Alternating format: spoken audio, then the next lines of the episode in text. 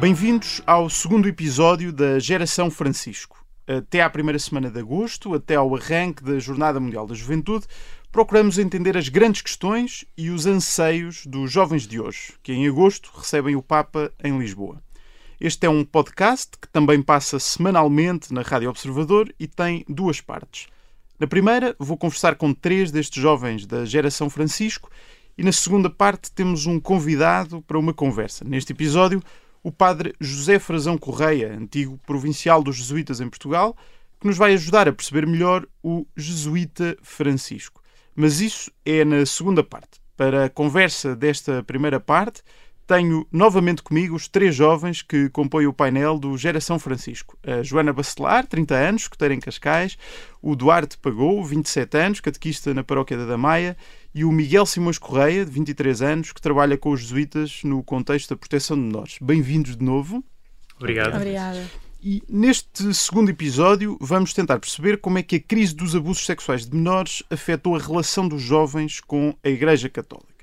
Desde que os primeiros casos vieram a público no início da década de 80 nos Estados Unidos, a Igreja Católica não se tem conseguido ver livre da maior crise que enfrenta nos dias de hoje. Em múltiplos países do universo católico, investigações realizadas pela Igreja, pelos Estados ou por comissões independentes revelaram uma realidade brutal. Milhares de crianças e jovens foram vítimas de violentos abusos sexuais por membros do clero católico quase sempre em situações de flagrante abuso de poder por parte de padres e bispos que se julgaram acima da justiça dos homens. Portugal foi o caso mais recente. Em fevereiro deste ano, uma comissão independente apresentou o seu relatório final com números significativos. Desde 1950 até hoje, perto de 5 mil crianças terão sofrido abusos na Igreja em Portugal, um número que foi estimado a partir de 512 testemunhos uh, que falaram à Comissão Independente. Sob o Papa Francisco, a Igreja tem dado passos no sentido de melhorar as suas regras internas, mas a crise dos abusos tem um efeito inevitável, afasta muita gente da Igreja. Na Alemanha, onde existem números oficiais, só em 2022 mais de meio milhão de pessoas cortou oficialmente relações com a Igreja Católica na sequência da crise dos abusos. Em Portugal, a divulgação do relatório num ano em que se espera a vinda do Papa e de mais de um milhão de jovens para a Jornada Mundial da Juventude causou grande ruído.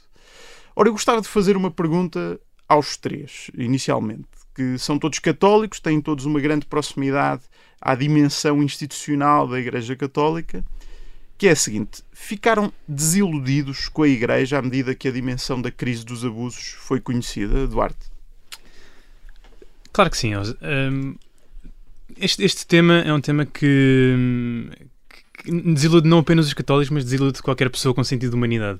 Uh, os abusos sexuais são uh, um flagelo que, que, que, se vive na igreja, mas que é, mas que é uma crise, que é um problema uh, que não assola apenas a, a, a, igreja. E, portanto, qualquer pessoa que tenha um sentido de humanidade deverá sentir-se desiludido e desapontado com a, com a atitude da igreja, ainda para mais no, pelo, pelo, sentido de e pela sensação de hipocrisia que se sente uh, de uma igreja que defende o amor, a proteção dos mais fracos, uh, que defende uh, como dizia Jesus, trazei para mim as criancinhas, mas neste caso eh, estamos a falar de, um, de, um, de, um, uh, de uma violência tal que, de, que, não se espera, não se esperaria deste, desta, desta instituição, das Contra pessoas os mais estão... indefesos. Não? É? Exatamente, portanto é, é, é, uma, hipo... é de uma, uma grande hipocrisia nesse, nesse sentido. Joana, sentiste a tentação de te afastar da igreja? Ficaste desiludida? Fiquei bastante desiludida, concordo aqui com as palavras do meu colega, porque é isto, isto não, não são os valores da Igreja, eh, a Igreja não, não é isto. Um, mas, mas também acho que é bom vir a público, ou seja, é bom e não é. Obviamente que não é bom porque, porque as coisas acontecem, mas ao mesmo tempo eu acho que é importante sermos transparentes e, e darmos a conhecer aquilo que se passa um, e, e também para nos preparar para como uh, reagir e como e como garantir que isto não que isto não aconteça. Sobre sobre a tentação de, de me afastar um, eu diria que talvez um, mas sobretudo por por às vezes perceber que não estão a ser afastadas as pessoas que deviam estar a ser afastadas, uh, todos os envolvidos, e, e por às vezes também não haver uma resposta concreta, mais nesse sentido, uh, porque lá está, eu acho que o, o por, por a Igreja não. da hierarquia. É exatamente, exatamente, porque a Igreja não é isto. Um, nós temos é que afastar estas pessoas da Igreja. Miguel, a mesma pergunta. Ficaste desiludido com a Igreja? Tu também trabalhas mais diretamente no contexto da, da proteção de menores dentro da Companhia de Jesus e, portanto, talvez também possas explicar um pouco, uh, um pouco melhor o, o, que fazes concretamente no, nos Jesuítas. Sim, é verdade. Uh, em relação à desilusão, uh, sim, nos mesmos termos que, que o Duarte e a Joana referiram. No que toca à fé, não. eu acho que não, não quero dizer que isto seja o caso para toda a gente e que funcione assim, porque a fé não é uma coisa que, que, que seja tão clara e racional quanto isso, mas acho que uma.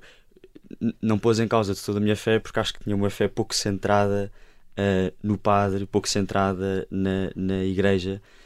Um, e a igreja mais, como instituição. Na igreja como instituição e mais centrada em Jesus. E acho que quando o foco é esse, uh, é mais uh, difícil que, que, que estes canais da igreja. Um, façam-nos façam eh, perder a fé, por assim dizer, ou, ou, ter esta tentação de nos afastarmos, porque a Igreja, no fundo, a, a santidade da Igreja, entre aspas, sem aspas até, não vem uh, de não pecar, vem de uh, tentar reerguer-se pelos seus pecados, e se fosse pelo pecado, se a Igreja perdesse a sua credibilidade pelo pecado, então já não a tinha. Uh, já há muitos anos. e portanto, Uh, isso não, não, não, não parece ter sido aqui um grande obstáculo ao meu percurso de fé. Mas, mas mais do que a questão da fé, só para recentrar aquela pergunta que tinha feito inicialmente, é se tinhas ficado desiludido com a Igreja na sua dimensão institucional, com os bispos, com a hierarquia. Uh, Desiludiu-te saber isto sobre a Igreja em Portugal? Sim. Um, esta perspectiva do, do como dizias, do, de trabalhar por dentro já do, dos jesuítas e deste serviço que. Uh, lida com as questões de maus tratos na Companhia de Jesus. Hoje em dia está muito, é de forma muito mais ampla que lidamos com maus tratos, portanto, a violência sexual é uma pequena parte dos maus tratos que podem acontecer. Um, mas de facto dá, a mim pelo menos deu muita esperança quando eu comecei a trabalhar. Uh, um dos padres jesuítas disse-me: ah, Olha, é um trabalho muito exigente, vais-te com coisas que não são bonitas, uh, vai-te desiludir, Uh, e eu também contrapus com esta questão de sim, mas também vou encontrar a beleza de construir cultura do cuidado, uh, encontrar aqui formas de proteger e cuidar melhor, mesmo uns dos outros, uns dos padres uns dos outros, dos leigos uns dos outros, as crianças e jovens umas das outras. Uh, e sou, estou bastante esperançoso nesta área, acho que o caminho é longo, mas acho que é um caminho claro e que tem sido feito. Tem-te marcado trabalhar nessa área? Só muito sinteticamente, o que é que fazes concretamente no, no Serviço de Proteção e Cuidado? É assim Sim, que, que, se chama, exatamente. dentro da Companhia de Jesus? Nós damos formação aos colaboradores da Companhia de Jesus, portanto, todos os que estão ligados às obras da Companhia de Jesus. Uh, temos sessões em que esclarecemos questões de proteção e cuidado, quais são os melhores procedimentos, protocolos, ajudar as obras a construir códigos de conduta, manuais de boas práticas, acompanhar situações em que há denúncias de ocorrências internas e externas. No fundo, muito à volta disto. Joana, no contexto dos escuteiros, que, que conheces muito bem, esta questão da proteção de menores também é uma prioridade? Sim, é uma prioridade cada vez maior. Nós temos um, movimento, digamos assim, dentro do movimento, uh, chamado escutismo movimento seguro. E, e assenta sobretudo na, na questão da formação. Nós temos formação obrigatória para os nossos adultos, portanto, temos cerca de 15 mil adultos voluntários, todos eles têm que fazer esta formação obrigatória para, para garantir que as nossas crianças e os nossos jovens uh, estão seguros e, e também para, para saber como denunciar e o que fazer quando estas situações acontecem. Um, depois temos também uma plataforma Uh, anónima de denúncias, portanto, qualquer, qualquer pessoa que seja, que seja um, alvo. Um, Possa ter sofrido algum tipo de abuso? Não? É? Sim, uhum. exatamente. Uh, existe e, e, portanto, está ao dispor de, de, cada um. E acho que, só para, para finalizar esta, esta resposta, houve uma. Hum, uma hum, algo muito interessante no nosso ACANAC, o nosso acampamento mundial, que, que, que eh, desculpem, nacional, nossa, nacional, nacional do, do Corpo Nacional de Escutas, que, que, teve mais de 20 mil pessoas a acampar um, e obviamente que, que estas coisas podem acontecer, um, não só como o Miguel estava a referir, não, não são só abusos sexuais, mas todo, todo, todo tipo de, de abusos, o, o que possa acontecer. E, e, portanto tínhamos tendas com, com psicólogos e, e, com, e com pessoas formadas uh, na área que, que pudessem dar resposta aos, às jovens e às crianças, mas também aos adultos, porque também pode acontecer.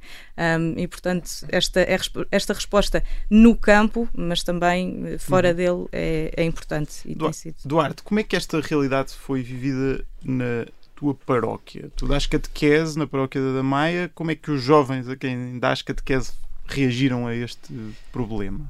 Uh, nós, nós na, na, na da Maia temos a catequese desde, os, desde, o, desde o primeiro ano, ou seja, mais ou menos desde os 6, dos 5, 6 anos, até aos grupos de jovens, grupos pós-crisma, que perduram uh, para lá dos, dos 18 até, até, aos, até aos 20 anos de idade. E, portanto, houve aqui vários, uh, várias maneiras de, de perceber e de, de interpretar este, estes acontecimentos. Um, claramente os mais os grupos mais mais mais crescidos de grupos de jovens do uh, décimo ano décimo primeiro um, foram grupos nos, nos quais estes temas foram debatidos foram discutidos um, não só da perspectiva da, da, da, da, Igreja enquanto instituição, mas também da perspectiva da, da, da sua própria perspectiva enquanto jovens que vivem uh, nestas, que vivem no seio destas comunidades, que vivem também nos, nos seus contextos escolares, nos contextos, uh, noutros contextos fora da, da, paróquia, e foi discutido um bocadinho sobre isso, uh, sobre o, o, que é que eles percebiam, o que é que eles interpretavam disto, o que é que eles acharam destes temas, e acima de tudo perceber, é, muito ligado àquilo que, que, que, foi a primeira pergunta que fizeste, até que ponto é que eles estavam desiludidos e de que forma é que nós, enquanto cristãos, devemos uh, lidar com estas situações uh, e não atirar areia para baixo do tapete e, de facto, enfrentar e lidar com estas situações de forma muito, e que muito prática. feedback é que receberam da parte de, desses jovens?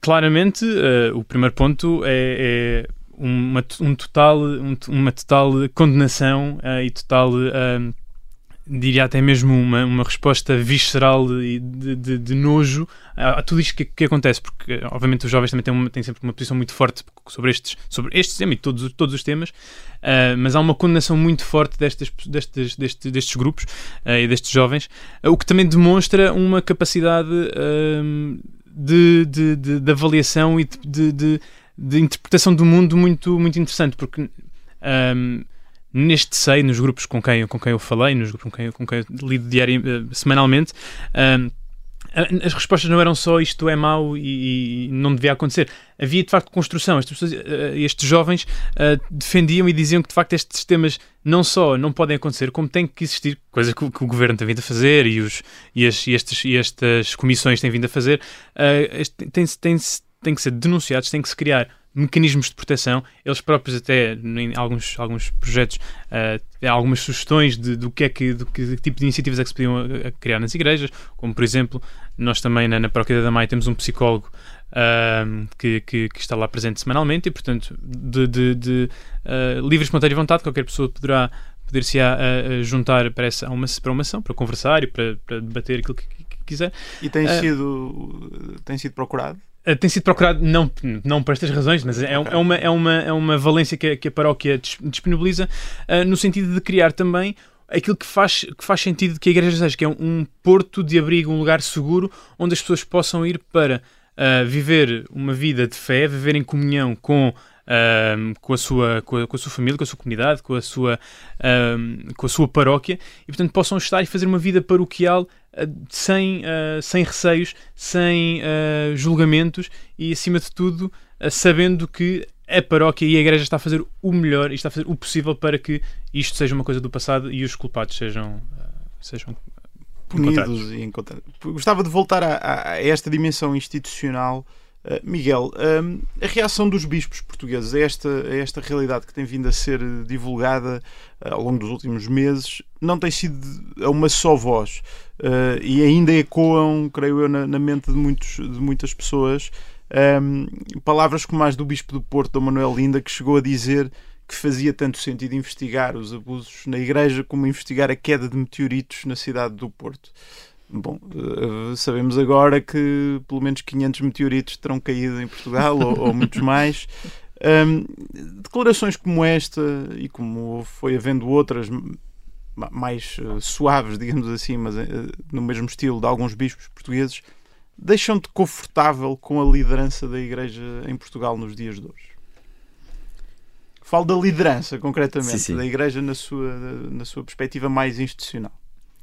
Eu acho que um, a, própria, a própria Igreja, a própria Conferência Episcopal reconheceu uh, estes problemas que eu acho que são uh, estes aqui então são, são eminentemente de comunicação falta de capacidade de comunicar esta questão de não falar a uma só voz esta questão de a própria enfim várias intervenções que foram feitas até mesmo em nome da Conferência Episcopal não foram uh, protetoras e respeitosas, respeitosas das vítimas uh, e a Conferência Episcopal refere que lamenta uh, que nem sempre tenha comunicado com clareza as intenções que tinha, etc. Portanto, há um comunicado. Há, há vários momentos em que se retrata, mas há um uhum. comunicado expressamente da Conferência Episcopal sobre isso. E, portanto, acho que são os primeiros a reconhecer. Nós não temos de vir aqui ser, entre aspas, mais papistas do que o Papa, e, e é evidente que esta comunicação falhou.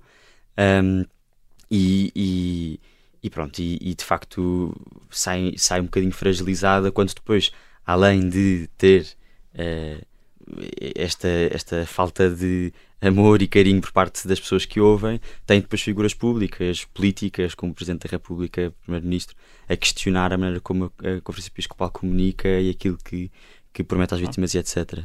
Uh, acho que é um caminho que também deve ser feito. Acho que é importante uh, a Igreja ir percebendo cada vez mais que não fala para a sua paróquia, não fala para a sua diocese e não fala só para católicos. Fala para o mundo. Fala para o mundo e, e fala eh, para os tempos que correm. Não fala e não fala para uma comunidade que os perceba sempre naquilo, na sua linguagem, uh, talvez mais fechada.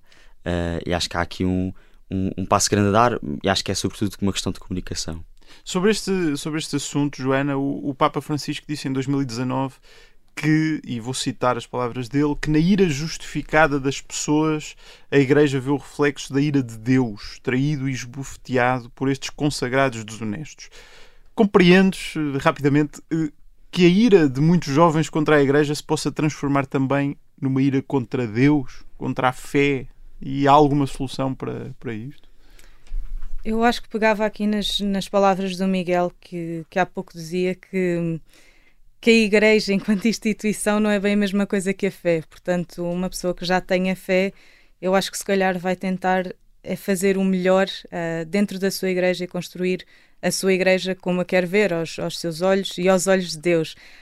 Um, e, mas claro, claro que compreendo um, e acho que e faço aqui um paralelismo, ou seja, nós dizemos que, que estas pessoas são católicas, uh, mesmo que tenham cometido este tipo de, de abusos, um, quando também, por exemplo, dizemos que os terroristas são muçulmanos, quando claramente uma, uma pessoa de fé, uma pessoa de igreja, uma pessoa uh, muçulmana, digamos assim, um, não tem não, não tem quer ver a paz, não quer ver não quer ver este tipo de coisas a acontecer. Portanto, eu acho Os atos não representam, no fundo, a fé, exatamente. a fé da Igreja, Sim. a fé dos cristãos. Sim, exatamente, é isso mesmo. A Jornada Mundial da Juventude será uh, também, aparentemente, um momento para a Igreja pedir perdão pelos uh, abusos sexuais de menores, neste contexto da Igreja em Portugal, mas também a nível mundial.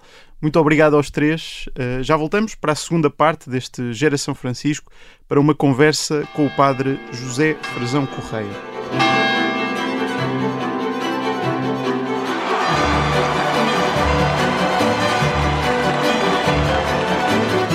Estamos de regresso para a segunda parte da Geração Francisco. É nosso convidado o padre José Frazão Correia, tem 52 anos, é jesuíta desde... 53. 53 anos, é jesuíta desde 1995 e padre desde 2004. Licenciado em Filosofia, doutor em Teologia, foi o provincial da Companhia de Jesus em Portugal entre 2014 e 2020. Atualmente é diretor da revista Brutéria, centenária revista publicada pela Companhia de Jesus com especial foco na literatura, política, arte, história, filosofia, religião e bioética. Bem-vindo, Padre José Frazão. Obrigado por aceitar o convite da Rádio Observador para nos ajudar a decifrar um pouco o Papa Francisco, também ele um jesuíta. O Papa chega a Portugal para falar aos jovens uh, num tempo concreto, marcado pelo regresso da guerra à Europa, que se traduz numa crise económica, eh, mas também numa certa instabilidade política e social uh, que parece afetar ainda mais as esperanças de uma geração já desesperançada. Que mensagem é que nós podemos esperar do Papa para a juventude de hoje? Olá, obrigado pelo convite. Uh, enfim, tenho pena que o Papa não tenha mandado antecipadamente os discursos que vai fazer e, portanto. Uh, vai ter de especular um pouco. Vou ter que especular um pouco, mas enfim, acho que se pegarmos na, no mote destas, destas jornadas, Maria levantou-se e partiu apressadamente. Penso que daí podemos ver ou podemos retirar verbos de movimento, que acho que são muito caros, são muito caros ao Papa Francisco. Uh, desde logo este levantar-se e partir.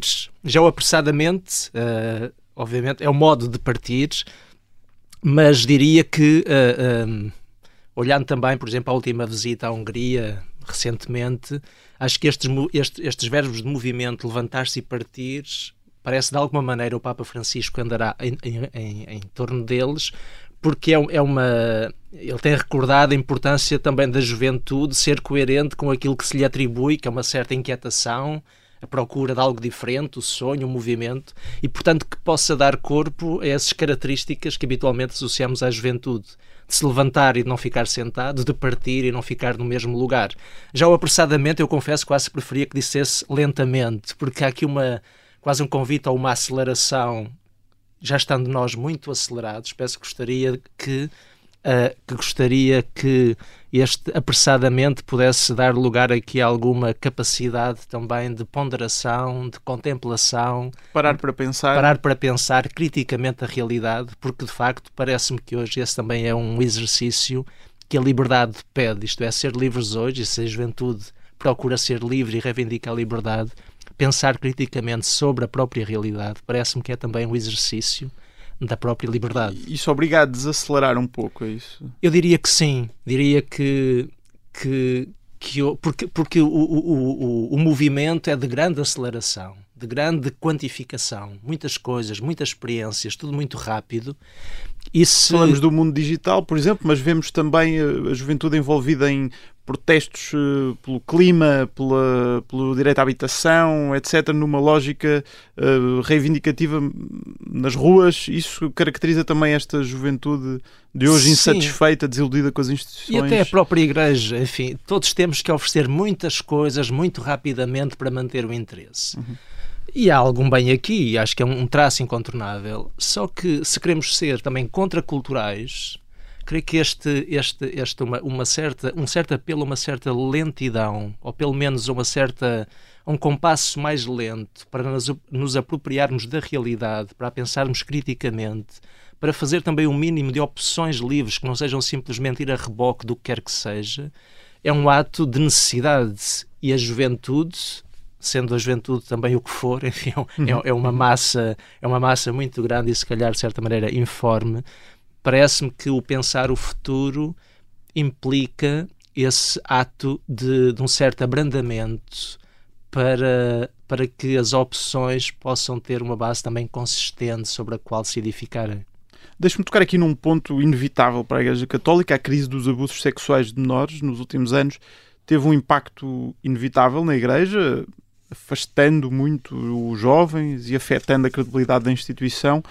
Parece-lhe que este dano à credibilidade pode ser um desafio para a Igreja? Como é que a Igreja pode chegar à juventude que se sente assim afastada da Igreja no contexto desta crise?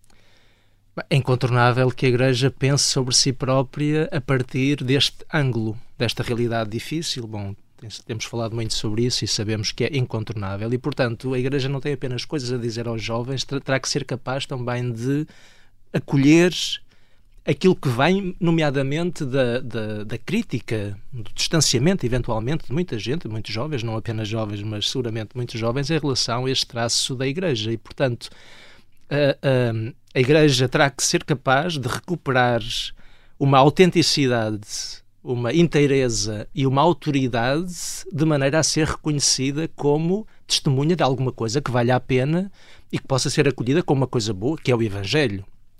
E, nesse sentido, a Igreja precisa de, uh, por exemplo, questionar-se acerca de uma quase, acho que podemos dizer assim, sem ser injusto, uma quase obsessão secular com todos os temas em redor da moral sexual ou das práticas em redor do, do mundo do sexo, enfim, uhum. dizendo assim de uma maneira um bocadinho crua. É, aliás, pode dizer de crua, é, é o próprio Papa Francisco que escreve, tinha aqui esta frase da Christus Vivit, uh, que os jovens não desejam que a Igreja esteja sempre em guerra por dois ou três assuntos que a obcecam. E a partir de fora, estes dois ou três temas parecem quase sempre ter a ver com a moral sexual, com o aborto, Sim. a eutanásia. Esta obsessão afasta os fiéis? Esta obsessão afasta os jovens? Eu creio que afastará muitos jovens, seguramente, sobretudo se for uma obsessão, qualquer obsessão, uma opção, eh, qualquer opção é injusta, é uma certa cegueira.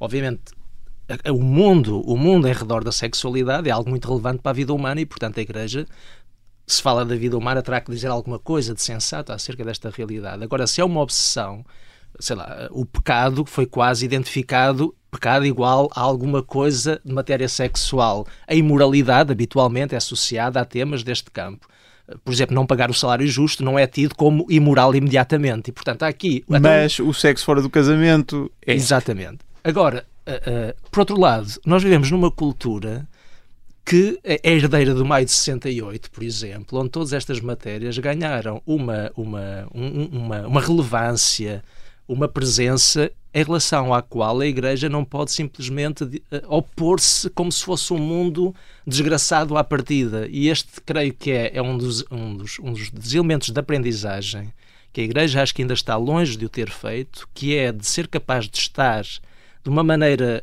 convicta, mas ao mesmo tempo serena, numa sociedade que se compreende a partir da liberdade, a partir da igualdade.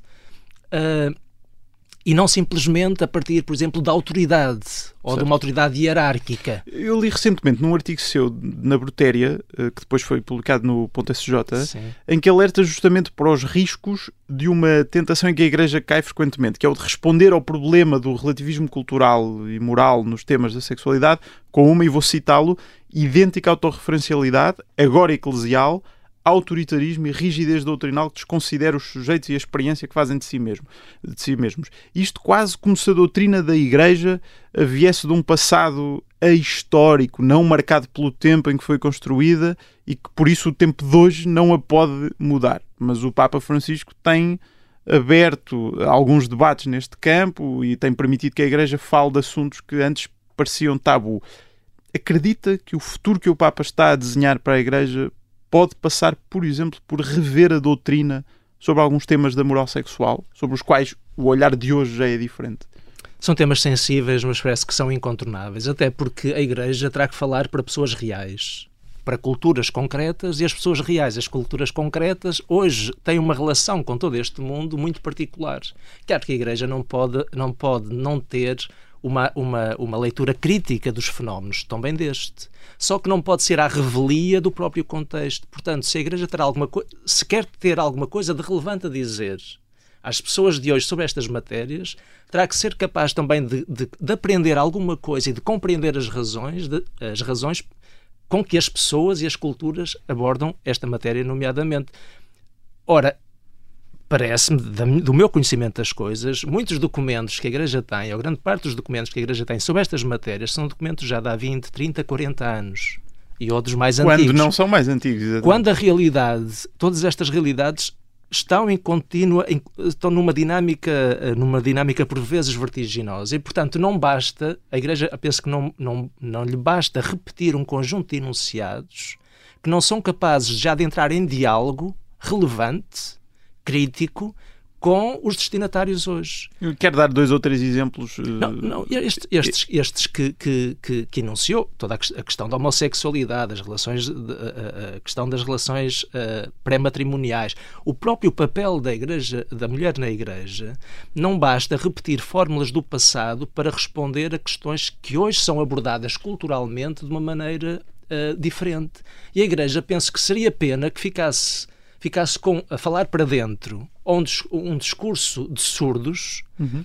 isto é, porque os seus destinatários não a compreendem, não conseguem compreender as suas razões e em grande parte não as aceitam, e portanto penso também seria pobre que a Igreja simplesmente repetisse um conjunto de slogans, de chavões, até de razões muito válidas, mas que não são capazes de criar uma relação, diria, franca com os seus interlocutores, onde a Igreja possa ser acolhida de alguma maneira nas suas razões porque as tem, mas que a Igreja também seja capaz de compreender as razões dos próprios destinatários, nesse sentido, avançarem em conjunto. E por isso diria que o Papa Francisco quer uma Igreja mais reconciliada com o mundo? Sim, enfim, o Papa Francisco tem, tem, tem, tem expressões muito fortes, muito impactantes. Às vezes ficam simplesmente depois no, no, no, no slogan, na palavra uhum. que fica dita até, até à exaustão, mas que não é operativa. Mas ele diz uma coisa muito séria: nós não estamos a viver um tempo de mudança como são todos os tempos. Estamos a viver uma mudança epocal, uma mudança de tempo. Essa é talvez das expressões mais repetidas. Uh, mas Papa. se ela for levada a sério, uhum. as consequências operativas para a Igreja são gigantescas porque trata-se não de porque uh, se é uma mudança de época, a Igreja tem que ser capaz de novas narrativas, novas imagens, de nova arte, mas também de novos conceitos, de, de, de, outros modos de o dizer e, sobretudo, de formas eclesiais, isto é, a moldura que dá visibilidade à Igreja, terá que ser desenhada, edificada de uma maneira diferente daquela que herdamos, porque é que temos. É do, do último milénio, chamada o modelo gregoriano, que vem do início do primeiro do segundo milénio, mas, sobretudo, muito modelada por Trento uhum. e depois que tem um cunho uh, muito forte na reação da Igreja a todos os, o, todo o desenvolvimento moderno depois da Revolução Francesa. Se a, a, a cultura moderna quase afirma-se contra a Igreja, certo. contra o cristianismo. E o cristianismo, para se defender, afirmou-se contra a modernidade. Ora, para olhar para o futuro, diria, com, com um novo olhar, com esperança, sendo capaz de manter a vitalidade do Evangelho, a aceitação de que vivemos um tempo de uma profunda mudança que pede à Igreja outras elaborações, outros pensamentos, outras formas, outras imagens, é determinante. E, e, e, é, e é importante também para que uma outra expressão que o Papa tem usado muito é que os jovens possam ser protagonistas desta mudança, não é? A nova geração possa ser protagonista. É importante, para que isso aconteça, é importante a reconciliação com certos temas que eram tabu na Igreja até há, até há bem pouco tempo. Sim, eu acho que a Igreja tem que ser capaz de os discutir, de falar sobre eles, de apresentar as suas razões e de ouvir as razões dos outros. E eu creio que esse, esse é hoje um, um papel do, meu, do modo como vejo as coisas, isto é, que a Igreja se reconcilie e seja capaz de estar de uma maneira serena e é então assim profética num contexto plural e secular. Uhum. E creio que a Igreja ainda não, ainda não, no seu todo, ainda não ainda é saudosista de uma centralidade, de um modo de estar onde a Igreja punha e dispunha do centro e da periferia. E, portanto, esta reconciliação com o mundo plural e secular uh, abrirá à Igreja outras possibilidades. Em relação aos os, jo os jovens, serão sempre protagonistas, porque são eles que é uma inevitabilidade do tempo. Sim. Já estão a assumir responsabilidades ou as vão assumir na Igreja, fora da Igreja, na política, na sociedade, na cultura, seja onde for. A questão é se a Igreja se uh, resigna a ser uma Igreja para idosos e para algumas crianças, ou quer ser, de facto, uma comunidade ampla onde os jovens e, e, no fundo, a, a, a força a, são as pessoas, os jovens, os casais jovens, no fundo, são a grande força transformadora da realidade. Dizia há pouco que, uma, que, que a Igreja no seu todo ainda tem um certo saudosismo de, de lógicas do passado. Parece-lhe que é a Igreja no seu todo ou partes. É, eu explico. Este Papa, a partir de fora, tem sido muito analisado uh, no quadro de uma tensão entre conservadores e progressistas, à falta de termos Sim, melhores. Uh, que muitas vezes se centram novamente nos termos da sexualidade e da moral. É inevitável que estes próximos anos da Igreja Católica, enquanto encontra o seu lugar um, no mundo contemporâneo, fiquem marcados por estas ondas de choque entre fações mais conservadoras e mais progressistas. Acho que elas são inevitáveis. São inevitáveis porque, no fundo, está em causa um, um, um, entendimento de fundo muito significativo do que é a Igreja, do modo como a Igreja se relaciona com o seu exterior, chamemos-lhe mundo, cultura, o que quisermos, e há entendimentos que, que acham que a Igreja vai, se vai perder nesta cultura secular plural se não for capaz de uma identidade muito forte. Uhum. E essa identidade forte herdou-a do passado e deve conservá-la com unhas e dentes, para usar uma expressão popular. O Papa Francisco, creio que não tem este entendimento. Isto é, que a Igreja, assumindo com, com paz que está num tempo de, de grandes mudanças e que precisa de, de sonhar o futuro a partir de outros pressupostos, com outra criatividade e com outra liberdade, Uh, necessariamente são dois, dois, dois entendimentos que entram necessariamente em conflito. E esse conflito eu creio que ele é incontornável e necessário até, até salutar. Obviamente terá que ser um conflito, terá que ser também prudente para não criar rupturas que ferem a Igreja, não é? Portanto, essas rupturas não são desejáveis. O, o exemplo da Alemanha é um caso concreto dessas rupturas, em que, que, só para enquadrar os Sim. ouvintes, uh, os bispos alemães levaram a cabo uma iniciativa de reforma da Igreja quase a nível nacional, uh, que abriu uh, possibilidades como a bênção de casais do mesmo sexo, os batismos com o género em branco, o acesso das mulheres aos ministérios sacramentais, etc. o Papa já alertou para o risco das divisões ideológicas. Qual é a fórmula para, para para, para que esta reconciliação também possa acontecer sem, sem riscos de divisão ideológica. Que ter a preocupação da, pela não ruptura, mas ao mesmo tempo ter a franqueza de palavra para que o confronto seja honesto e não seja de ruptura.